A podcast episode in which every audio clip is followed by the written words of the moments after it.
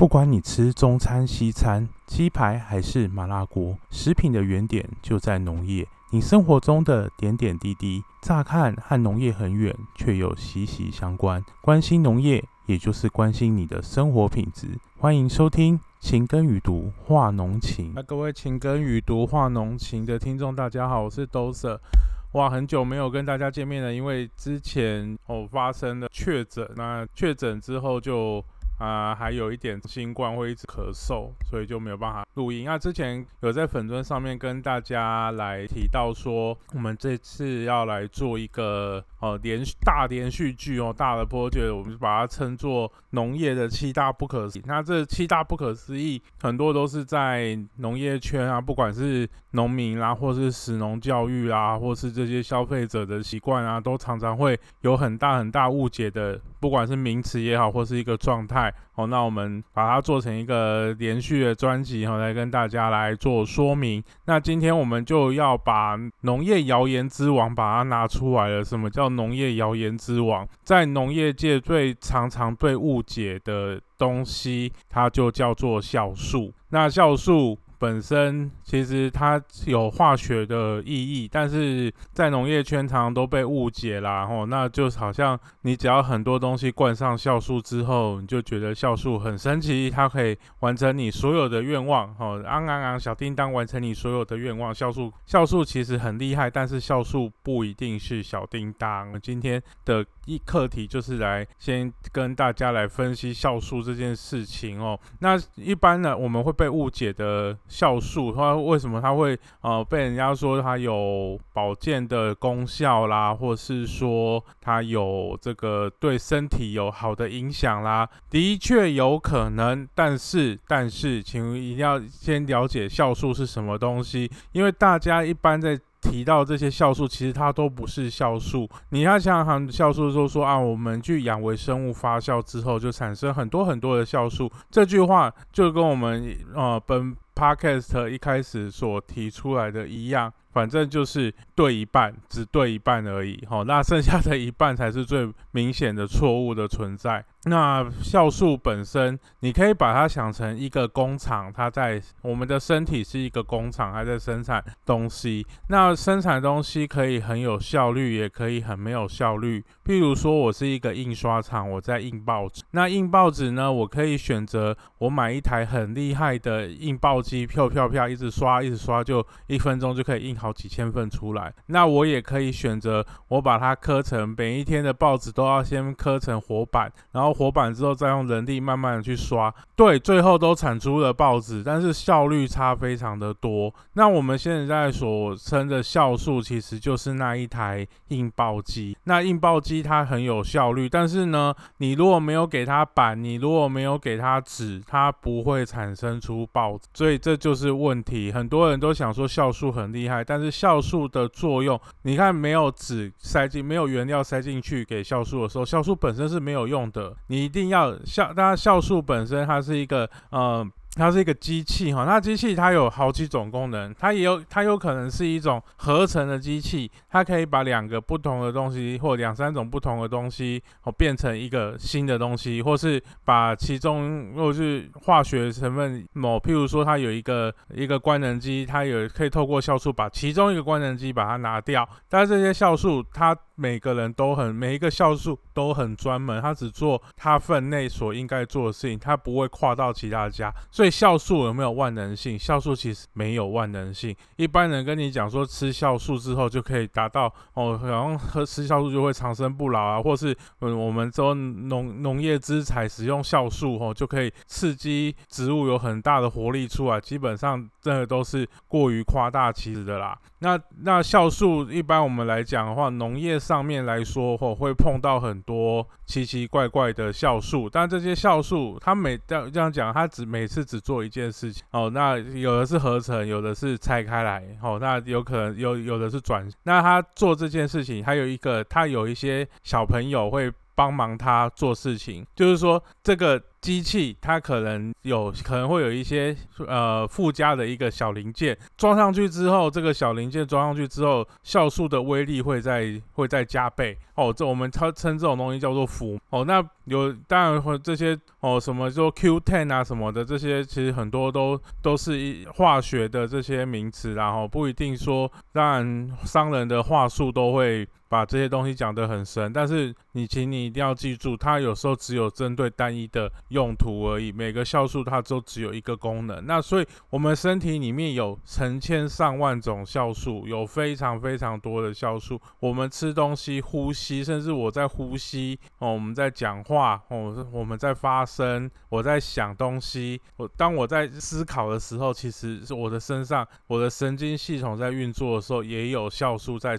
当中在运作。这我们等一下会可以做一个哦小小的这个介绍，那跟大家来分享说说农业的领域里面有哪一些酵素哦，跟大家生活上面会有关系。我们今天不太会去讲说那个很高深的这个学问，因为这是对大家没有意义。那一开始来讲哦，你家想要农业就会想到说哦，植物会合成，就是它会吸收二氧化碳，然后吸收光，然后合成葡萄糖。这个大家都知道，就叫光合作用。那光合作用的过程当中，它有它就有很多的酵素参与在其中。那它它会。把有的酵素负责把水哦分解，有的酵素负责把二氧化碳抓过来哦，然后来跟水结合出出来的那个氢跟氢跟氧来做结合哦，一个斗一个，然后慢慢的串起来之后哦，从一开始三三个碳，然后变成四个碳、五个碳、六个碳哦，才变成最后变成葡萄糖。那葡萄糖本身，葡萄糖的学问其实很多，因为它大家如果看有一点生化常识，就知道葡萄糖是六个碳的糖，那它才会形成一个环。那这个环它会有，它跟我们的手一样，我的左手跟右手都一样有五根手指，但是我们的左手跟右手会一样吗？是不一样的哦，方向性会不一样。那这个嗯。葡萄像葡萄糖这个本身，它就是会有一种叫做旋光性，因为它可它可能有一个碳的上面哦，它的分四个碳有四只脚，那四只脚分子都接的不一样。那酵素有一些特定的酵素，它就可以只做一个左旋或是右旋。我们像常常讲说那个哦，你吃维他命 C 有左旋 C 或是右旋，左旋的才有生理活性，右旋的没有哦。但是我们一般在化学在合成的时候，常常就会因为化学合成的时候。没有，有时候没有专一性，你就变成我出来的时候，这个左旋你要合成的时候，变成可能左旋的跟右旋可能一半一半，那等于就抵消了没有用。那如果说但酵素强大的地方在于说，它可能同样的材料都丢给它，它就可以跟我们人工合成不一样。它因为它酵素是一个特定的蛋白质，然后它它在蛋白质丢进这个材料丢进去之后，它就可以合成哦，会有百分之九十几纯的左旋维他命 C，那所以它就的生理效生理的活性就会很高。那葡萄糖的道理也是一样哦，要有有左旋温跟右旋这个差异。那酵素很厉害的地方就是它可以，它在组合的时候，它可以组合到我所就是生理所要的这样的一个部分哦，所以都不会有误差。这这是酵素很很厉害的这个一个地方哦。那光合作用以外，那葡萄糖。我们一般葡，我们一般在植物使用葡萄糖的时候，它通常会变成淀粉。那淀粉它会也也会有其他的哦聚合酶哦聚合酶去做相关的这个连接。那有一些聚合酶它会只接成直链哦，就会一一条链一条链就变一个一串一串一直接下去，一直接下去。它只做一件事，酵素只会做一件事，它就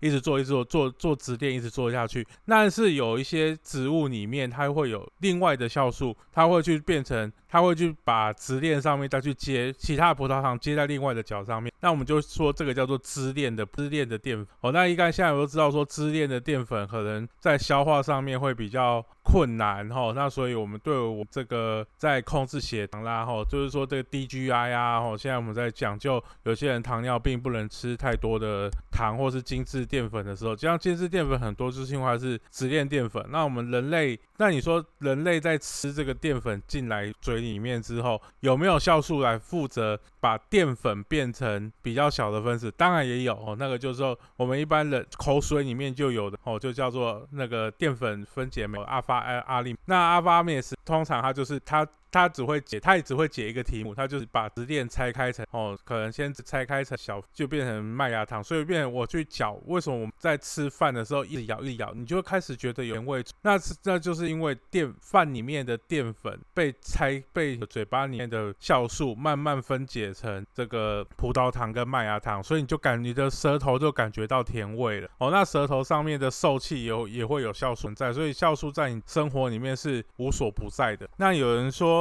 在就是跟吃会有很有关系的哈，那另外就是说，你有的人说这个去吃牛排的时候啊，哦，那牛排的时候就会加，有人说会加嫩筋哦，让肉变得更嫩。那这个嫩筋其实是一个天然的东西，它其实就叫做木瓜哦。的木木瓜的一个蛋，这个酵素哈，它也是一个特殊的蛋白。那在木瓜里面哈很多，那它这个木瓜的酵素很厉害，它它的它的做法就是它会把蛋，它会把肉的蛋白质哈就会做切断。那所以你本来的呃牛肉的，就是说它的筋肌里的蛋白质本来很紧密的时候，被这个嫩筋进去哦切切切切切，那就会切断之后，你就会感觉它的口感会变成很柔顺。那我们说。人体在做 DNA 的这个呃复制啊，哈，像我们现在去做，你现在刚新冠结束哈，在之前新新冠的过程之中，我们可能就说哎，没事要去做 PCR。那 PCR 这个过程哦，当然 PCR 发明是一个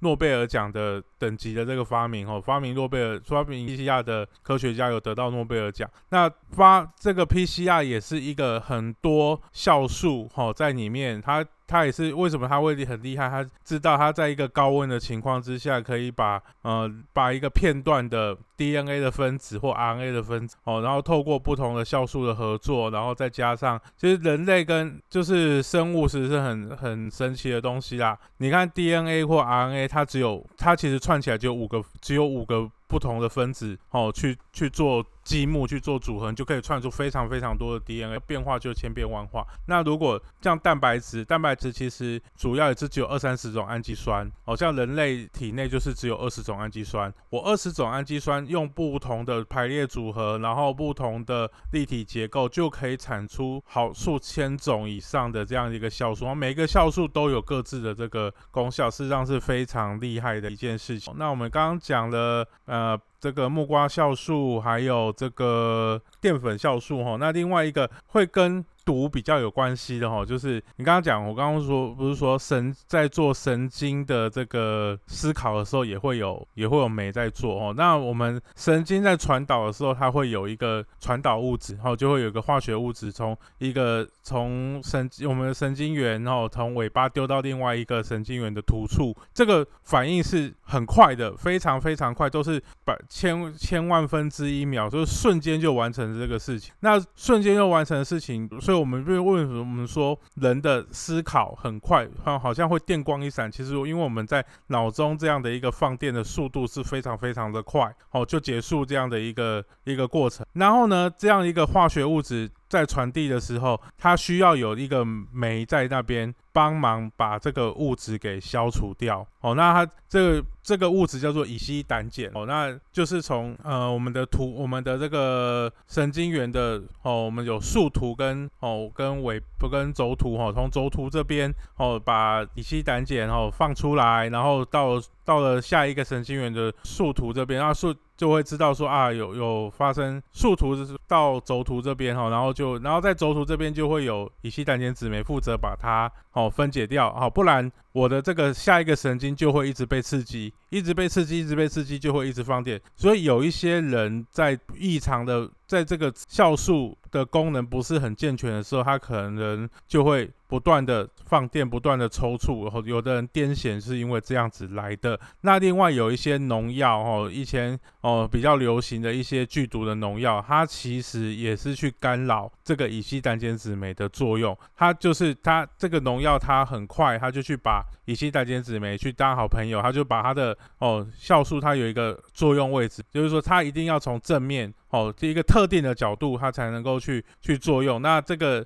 农药的分子，它就会把这个乙烯胆碱酯酶盖住。它盖住之后，它就没办法把本来分分泌过来的这个乙烯胆碱把它把它拆掉。哦，那不要拆掉之后，下一个神经就一直被受刺激，一直被受刺激，然后它就一直一直放电，一直放电，受不了就受不了。哦，然后它所以这个个体本人就会也会一直抽筋，一直抽筋，然后最后受不了，然后死掉。哦，那所以在吃这种药。那因为这种药是跟神经有关系哦，神经等于算是一种神经毒，那所以就变成人也很危险，所以动物动物跟这个昆虫都很危险，所以现在这些这种药剂慢慢就不比较不用了，因为对对人体，但虽然这种很好解毒哦，就是在解毒剂上面的发展是 OK，不会像巴拉挂一样喝下去就就哦，但是人还是会有很不舒服情况产生，所以现在在讲究对于农民生产安全药卖这种药就是。是像是氨基甲酸盐或是有机磷啊这些的药，就现在渐渐都开始在挤了哦，所以未来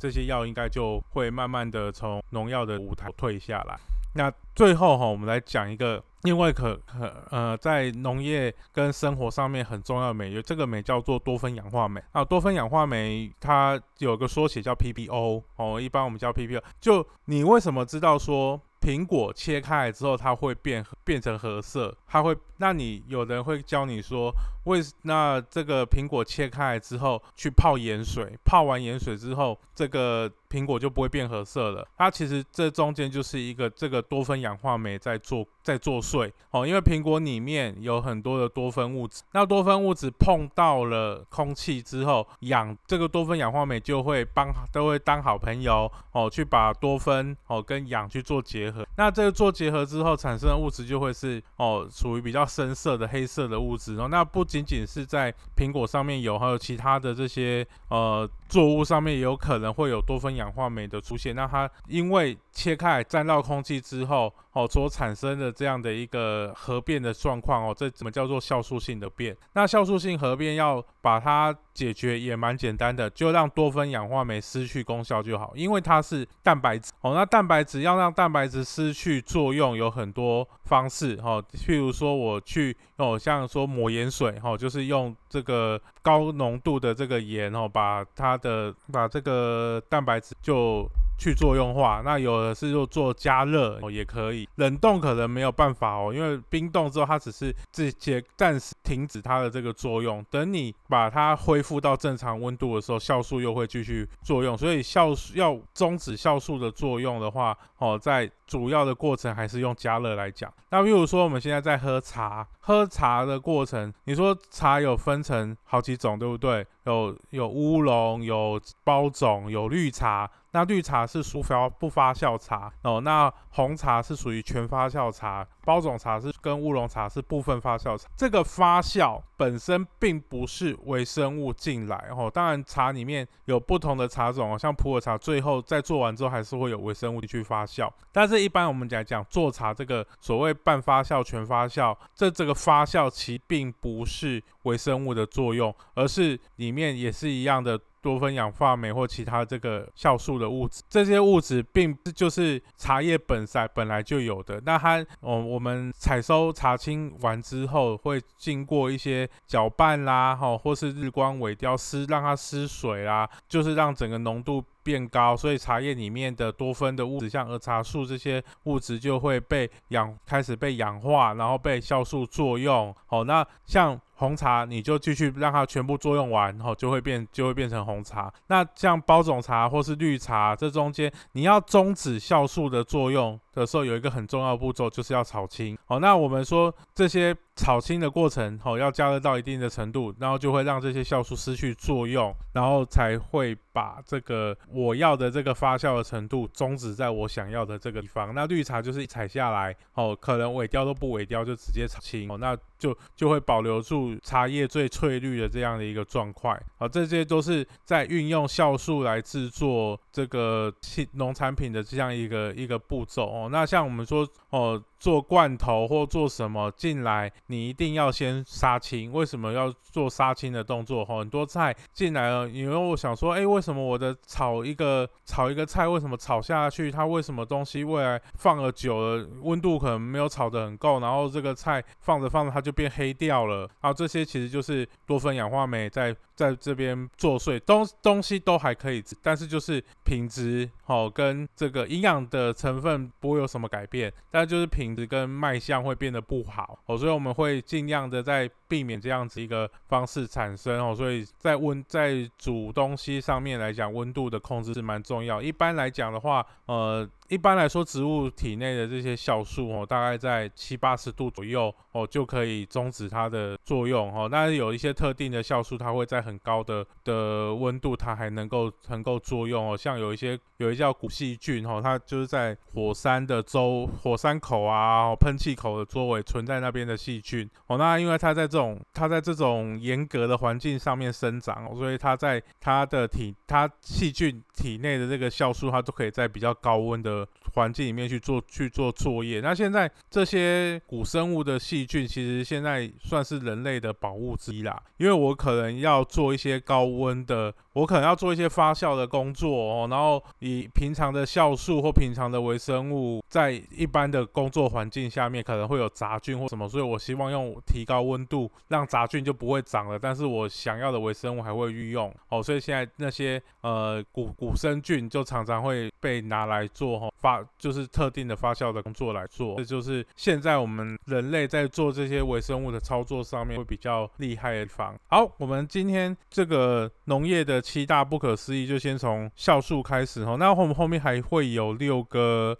不同的的主题哈，那我们就可大概应该希望可以一个礼拜到两个礼拜哦来出一集哈，然后看能不能在今年过年之前把它。哦，讲完哦，那就到今天的分享就到这边，谢谢大家。如果您喜欢本节目的内容，欢迎订阅分享，也欢迎小额赞助。您对本节目有任何的指教，或是有特别在意的议题建议，请致脸书情根与读化浓情粉丝页 A G R I T A L K I N G 留言。谢谢您的收听，我们下次再见。